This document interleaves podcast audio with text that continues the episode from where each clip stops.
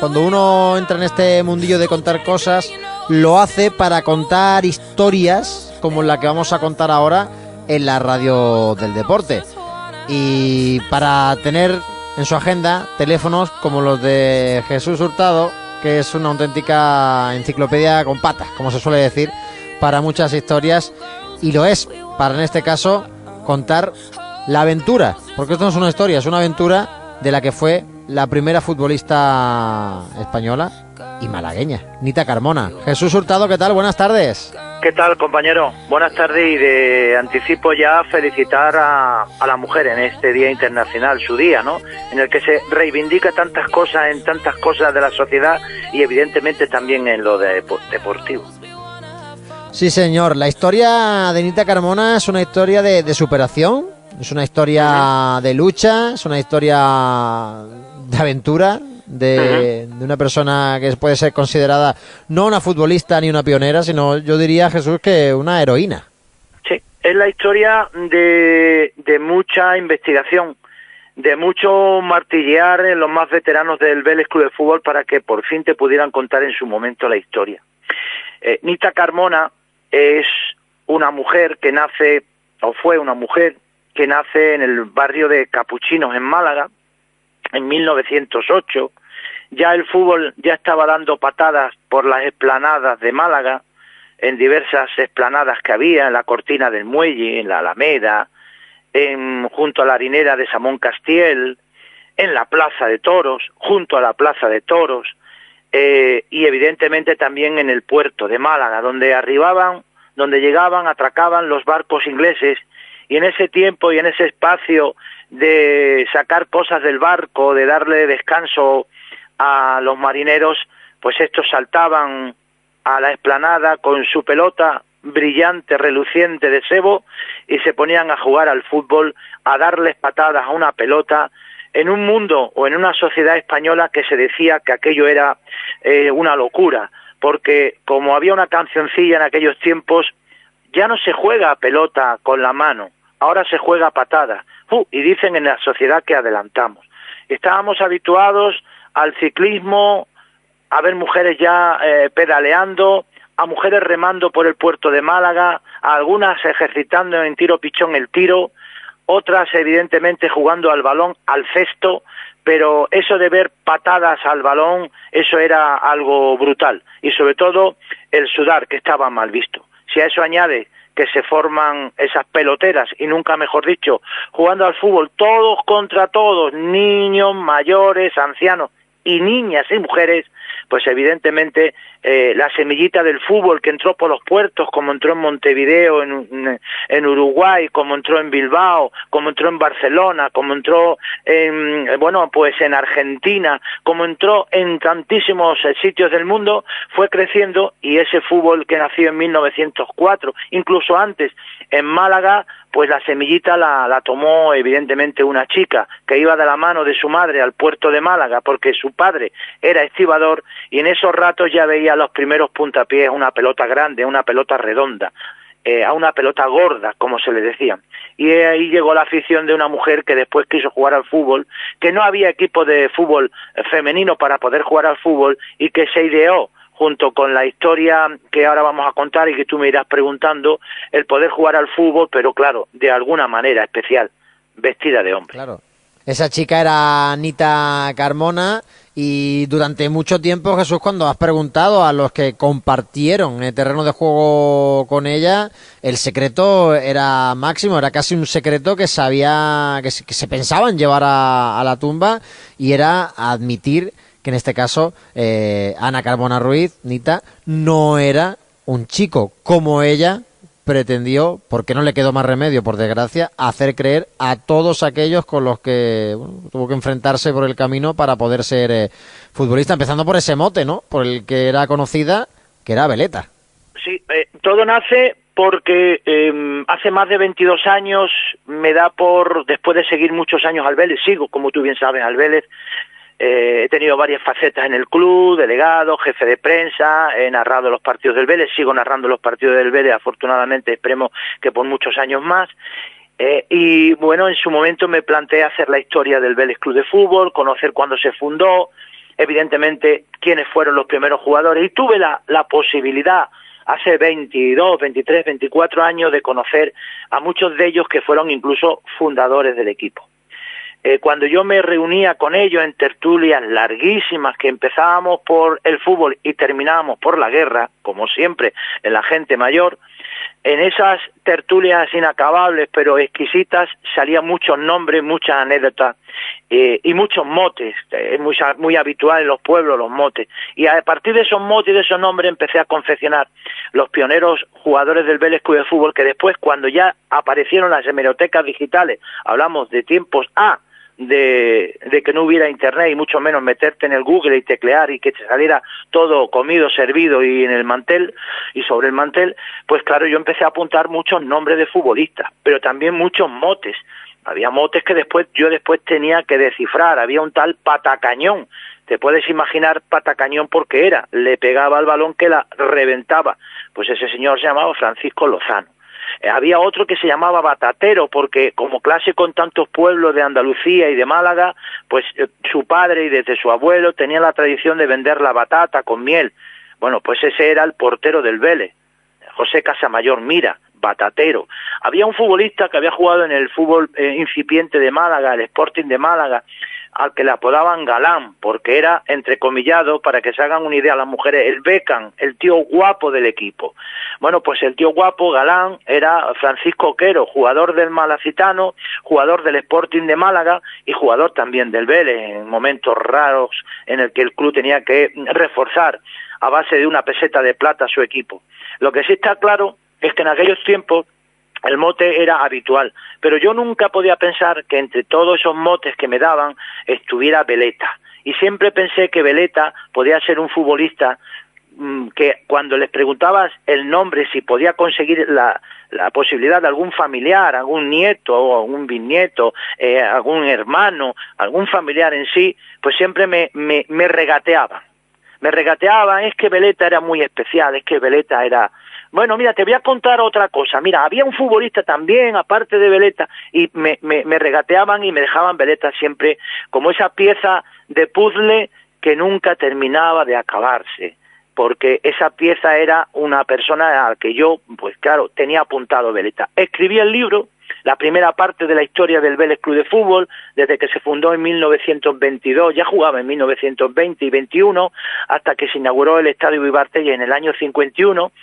eh, vino don Matías Pras Cañete a presentarme el libro y en ese libro ya aparecía dentro del capítulo de los motes inacabados, porque no tenía traducción de quién era, pues la palabra y la persona de Veleta, como otro que se llamaba Jesús el bicicleta, Mañico, en fin, Manco, porque le faltaban después, pude saber que le faltaban tres dedos y le apodaban así, pero Veleta se quedó eh, ahí un poco en la lista de espera de conseguir el nombre. Con el tiempo, estas personas mayores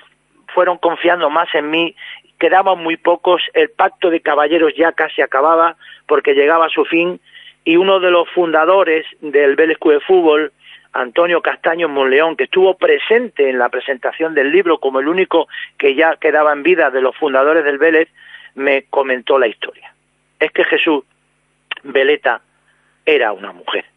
Claro, yo me quedé un poco, mm, eh, en, en, ese momento me quedé que no me lo creía, me contó muchísimas hazañas, empecé a escribir y después con las hemerotecas digitales abiertas la consulta, ir mucho a los archivos de Málaga, municipales, pude sacar alineaciones, pude conseguir más cosas y descubrir que, que efectivamente Nita, Ana Carmona Ruiz, Veleta, aquí en Vélez Málaga, pues era una mujer. Yo siempre pensé, cuando me, me daban esos regates, que, que podía ser, bueno, voy a decirlo así de fácil, podía ser una persona homosexual, gay, podía haber tenido asuntos de sangre, es decir, había haber tenido, eh, bueno, pues haber haber matado a alguien, haber estado perseguido por la justicia, bueno, porque porque siempre se encubría. Claro, cuando alguien encubre algo eh, puede pensar que podía ser eso, pero yo nunca podía pensar que podía ser una mujer y descubrí y pude saber que al final, pues Nita Carmona era eso, una mujer. ¿Y cómo lo hacía Jesús? Porque claro, en una época bastante complicada, ella, que como tú bien decías, eh, se crió allí por ese barrio de, Capuchinos, eh, mítico, eh, barrio donde queda ubicado el campo de, Segalerba, se aprovechaba de que era la que llevaba la, canastilla de la ropa, ¿no? Me has contado alguna vez para, para poder colarse y, jugar con los chicos vestida de chico, con el pelo recogido y con el pecho vendado. Bueno, resulta de que cuando, cuando empieza a jugarse el fútbol en, Málaga, en la Plaza de Toros, en los lugares que te he comentado, eh, Nita tiene la suerte de vivir en Capuchino, de jugar partidos en Mangas Verdes, en el barrio del Molinillo, los partidos que se jugaban en, las plazas del pueblo, en la esquina, donde pudiera jugarse al fútbol y que no hubiera un municipal. El municipal se encargaba de que no hubiera pelotazos en la calle porque había mucho trauseunte y se llevaba el pelotazo la señora mayor, el niño, eh, el caballero, etcétera, etcétera. Llega la figura de un cura salesiano, viene de Sevilla, aunque es de gallego, Francisco Míguez, y funda la escuela salesiana, o viene a trabajar mejor en la escuela salesiana, en el convento salesiano que hay muy cerca de Capuchino, y él denota de que la, gente joven pues no viene a misa, la gente joven pues está en otra historia, está el incipiente fútbol en la calle, en las plazas, y decide eh, pensar que por medio de la iglesia podía recuperar a mucha de esa gente joven y, no tan joven. Eh, decide hacer un campo de deportes, un campo que lo hacen a pico y pala los propios alumnos salesianos, eh, el que hoy conocemos como desaparecido porque queda medio campo de Segalerba. Hay un dicho en Málaga, eh, sobre todo la gente que ha jugado en los años 60, los años 70, incluso antes, incluso también en los 80, que quien no ha jugado en Segalerba no ha jugado nunca al fútbol en Málaga. Resulta que, eh, bueno, pues eh, el padre Míguez, eh, con, los propios alumnos y personal allí de los salesianos, hace un campo de fútbol que se inaugura en 1925. Eso da unas facilidades a que todas las personas practicantes del nuevo deporte tuvieran un recinto para jugar. El padre Miguel lo dejaba abierto para que todo el mundo pudiera jugar allí. Evidentemente siempre cobraba un dinerillo que iba destinado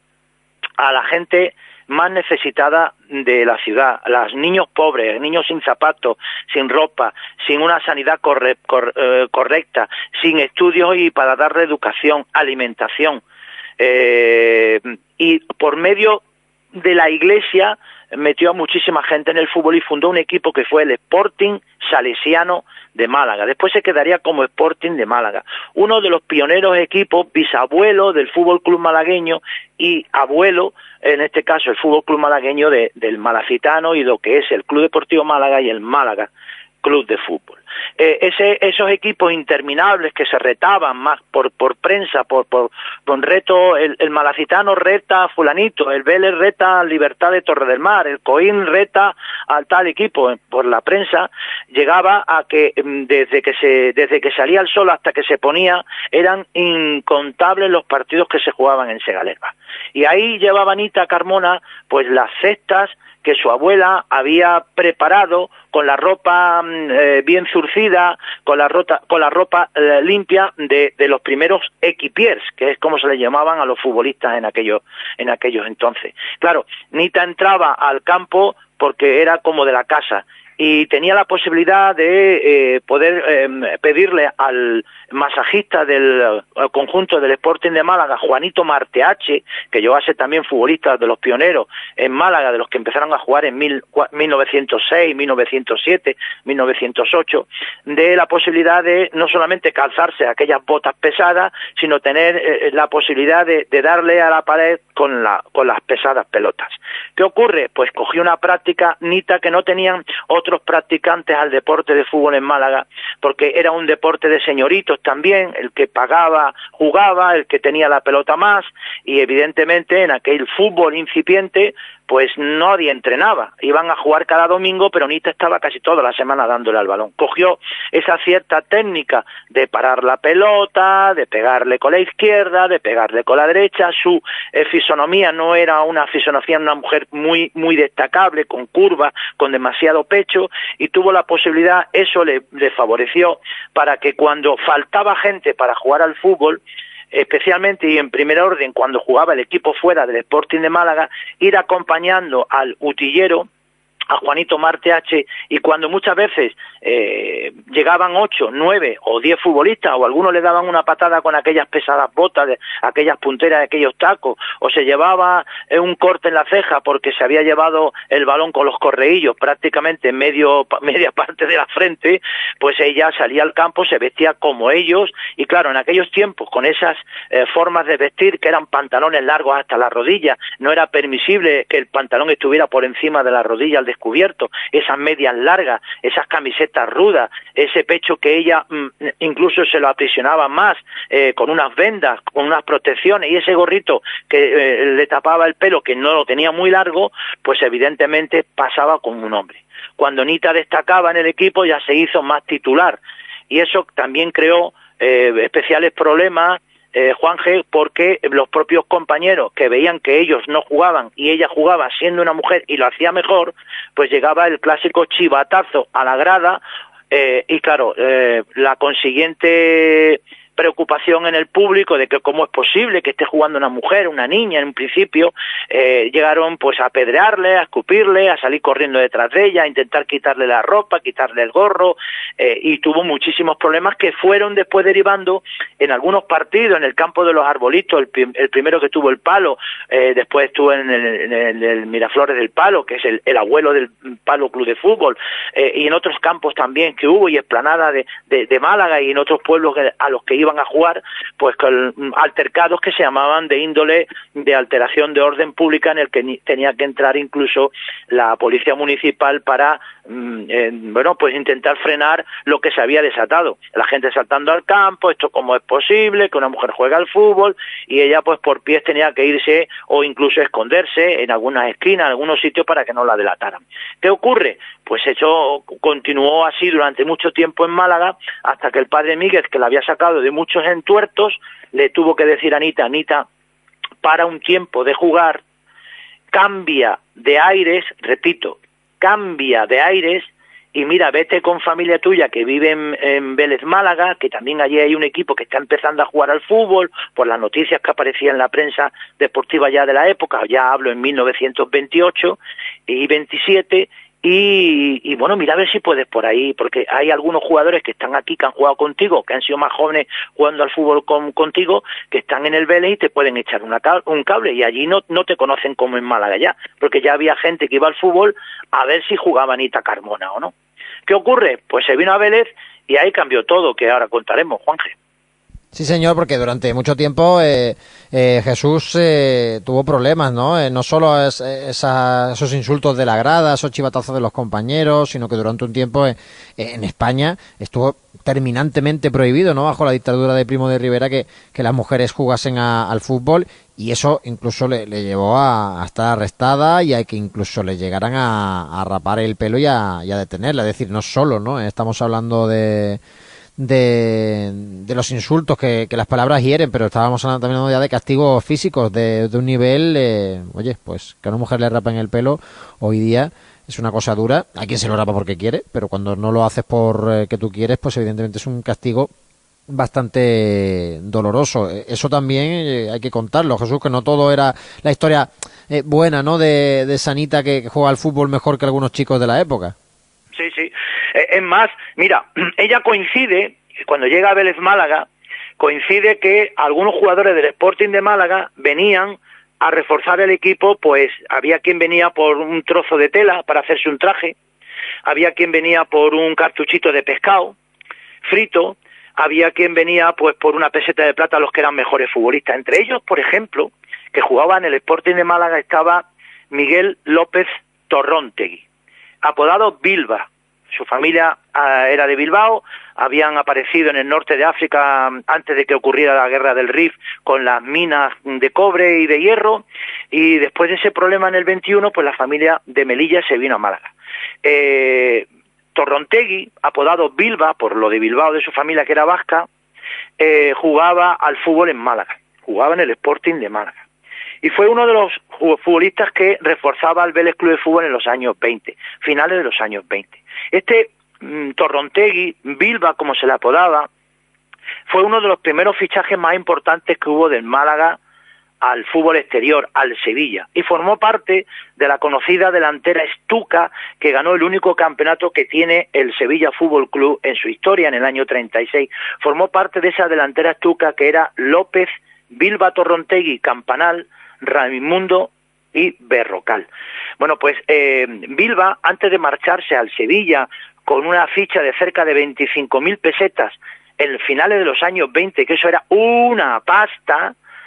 imagínate, pues eh, jugaba con el Vélez y antes de los partidos me llegó a comentar el propio Bilba Torrontegui que conocí en el círculo de labradores de Sevilla, porque otra de las facetas que tuvo, aparte de ser uno de los mejores delanteros, que en la época del Sevilla, de aquella delantera que digo, Estuca, los aviones bombarderos alemanes porque bombardeaban las porterías de los equipos contrarios, de ahí el mote, de esa delantera, el mote siempre en el fútbol, como tú sabes, pues Bilba me comentó en el Circo de Lavadores de Sevilla que a veces cuando llegaban antes del partido iban con sus gabardinas vestidos porque no había vestuario, y claro, todo el mundo podía ir con unas gabardinas largas vestido de futbolista y, y salir así del campo de fútbol, no había ducha, no había vestuario, estamos hablando de los años 20, de los pioneros del fútbol en campos improvisados que, que se jugaba, pues eh, se ponía con Nita en apuestas con otros compañeros y ponían un pipo, o sea, un botijo, subido a la escuadra,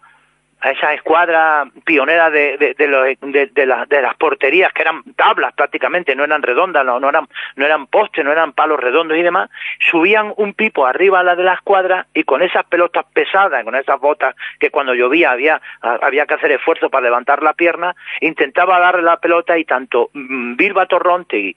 el después jugador del Sevilla, que después fundó, por cierto, la, famosa regata del Betty y el Sevilla, porque además fue eh, eh, pionero en el remo y fue directivo en el remo internacional y nacional y sobre todo en andaluz, Torrontegui, me contaba que Nita tenía una habilidad enorme que le pegaba la pelota y le daba con ese cierto pionero efecto con aquellas botas y le daba el pipo más veces que él. O sea, que ya había ella cogido, cogido una calidad eh, eh, en el fútbol que no tenían otros futbolistas. Además, un campo pequeño en el que ella era una mujer fornida, era alta, fuerte, jugaba de medio centro y ella cuando el equipo del Vélez em, empezó a contar con ella para jugar al fútbol, eh, intermediando por un lado Bilba, también Quero, que había jugado, como te he dicho, en el Sporting de Málaga, el famoso Beca, el guapera de, de, aquella, de aquel fútbol incipiente en Vélez Málaga, pues hablaron con los propios jugadores del Vélez y dijeron, mira, aquí tenéis la posibilidad no solamente de aprender con ella, sino que, oye, os va a hacer falta porque vosotros estáis comenzando y esta, esta, ella, juega muy bien al fútbol. Lo demostró y hay incluso pues muchísimas crónicas en las que aparece su mote y hay incluso referencias al final de temporada de los partidos que jugó y era destacada en muchísimos partidos. Eh, y claro, muchas veces el Vélez saltaba al campo con un mote y dentro de ese mote, Nita, acordándose de lo que dijo el padre Míguez, pues se puso lo de veleta porque cambiaba de aire, cambiaba de forma, cambiaba de dirección, entraba al fútbol como como, como mujer y salía como hombre, y a veces igual salía al revés, ¿no? Y sobre todo amparado por esas gabardinas altas que le llegaban prácticamente a los tobillos, con esos gorritos, y siempre muchas veces en grupito con los compañeros, que evidentemente pues eh, la tapaban un poco, claro, por eso no había vestuario y, no, y uno podía pensar, pero bueno, y cuando se vestía no la iban a ver desnuda, una mujer, hombre, no, no, si es que iban vestidos ya desde la calle. Sí, señor, el fútbol de aquellos años 20. Nita acabaría falleciendo eh, joven, ¿verdad, Jesús? Y acabaría siendo enterrada con la camiseta de, del Sporting Málaga, según como tú relatas también, un entierro en el que fue un homenaje para, para ella y, oye, en ser enterrada con esa camiseta y con los compañeros de los dos equipos acudiendo a la, a la cita. Sí, eh, ella, mm, las últimas pistas que tengo de crónicas, digo, aquí en Vélez Málaga, el avisador malagueño, eh, bueno, un montón de, de, periódicos, se le pierde la pista al comienzo del año 29-30, ¿vale? Ella, ella vuelve de nuevo a, a Málaga, pero entiendo que ya en Málaga ya estaba súper eh, conocida, estaba súper señalada, la familia le había dado un poco la espalda, la familia no podía ver que ella mm, jugara al fútbol, tenía un familiar que era como medio curandero, ¿no? Médico, eh, estos que igual te sacaban una muela que te ponía un, un menjunje para un reuma. Y, y, ya le decía a la familia, por los vademecum que se habían escrito, que, que, saltar, correr, eso no era bueno para una mujer. de por sí, si tú ves la, la, la reglamentación de los Juegos Olímpicos del, del, del, de Pierre de Coubertin, que fue el primer presidente de, de, la, del Comité Olímpico Internacional de, la Olimpiada Moderna, ya hay un vademecum que él prohíbe que las mujeres hicieran, hicieran deporte. Muy pocas fueron a la primera Olimpiada de 1896 en Atenas. Fueron algunas que fueron haciendo tiro con arco, algunas haciendo algo de atletismo y poco más que contar. La mujer estaba, podía ir a las Olimpiadas, como bien dice en el vademecum de Pierre de Coubertin, para aplaudir, es decir, para estar en la grada, no para estar compitiendo. Entonces, eh, evidentemente, eh, bueno, pues Nita se encontró que ella en Vélez Málaga no es que no quisiera quedarse, pero tiraba Málaga, tenía que estar con su familia, quería volver y ya paulatinamente fue desapareciendo del, del panorama deportivo porque es que no había equipos de fútbol em, femenino y estaba, ya te digo, muy señalada, muy perseguida y cualquier movimiento de Nita ya era reconocida eh, en barrios en el que ya vivía donde todo el mundo se conoce, no como hoy día que no conoces al que vive eh, eh, en el segundo de tu piso, ¿no? buenos días, buenos días, vas en el ascensor y ni siquiera hay un, un, un diálogo, ¿no? Eh, eh, en aquellos tiempos no, aquellos, en los barrios todo el mundo se conocía, todo el mundo sabía, y Nita pues paulatinamente lo fue dejando y tuvo la, la mala suerte estamos hablando de una pandemia ahora mismo en la que hemos estado viviendo y que afortunadamente vamos saliendo, pero es que Málaga azotó mm, en varios años casi, casi, casi intermitente una pandemia de, de, de tifus, lo que el tifus es antemático, lo que popularmente en Málaga se le llamaba otro mote más en este caso en la medicina o en el argot popular, del piojo verde. Murió del piojo verde. El piojo verde era un tifo antemático que le pusieron así y Nita lo cogió. Hay que pensar que la gente de, de principio del siglo pasado o mitad del siglo pasado, años 20, años 30, mm, no tenían servicio, no se podían lavar en condiciones, etcétera, etcétera, etcétera, salvo la, alta sociedad que tenía sus buenas casas, sus buenos servicios, eh, sus buenos baños, etcétera, etcétera, y eso era muy muy de contagio. Y Nita pues lo, se le contagió o lo tuvo, igual que lo tuvo muchísima más gente en Málaga, murió mucha gente con el tifo temático y Nita fue una de las que murió y ya prácticamente en los últimos momentos, cuando ya estaba a punto de fallecer, ella siempre había deseado tener entre sus manos la camiseta del equipo que tantos dolores de cabeza le dio, que fue más el Sporting de Málaga que el Vélez, que fue muy mucho más flexible y, parece ser que, por lo que me comentaron los propios jugadores, pues hubo algunos que pusieron más, otros pusieron menos y pudieron pagarle incluso eh, bueno, pues eh, su entierro y murió con la camiseta de, del Sporting de Málaga. Que estuviera en su ataúd la camiseta del Sporting de Málaga, no lo puedo, ah, no lo puedo confirmar, pero sí es verdad que murió con, con, la camiseta del equipo entre sus manos y queriendo al fútbol y siendo la, la primera mujer pionera en esto de pegarle patadas a un balón, que ya en su momento estaba mal visto por los hombres, porque ya he dicho que el correr estaba mal visto y el sudar más, pues más en una mujer, y, sobre todo con esa, siempre recalco, particularidad que lo hizo jugando con hombres vestida de hombre. Eh, como ella puede que hubiera otras mujeres más en otros sitios de España que también lo hicieran, pero claro, pasaron desapercibidas como han pasado desapercibidas tantas y tantas mujeres que hicieron muchísimas cosas, no solamente en el deporte, sino en la vida, en la historia, en la, en la cultura, etcétera, etcétera.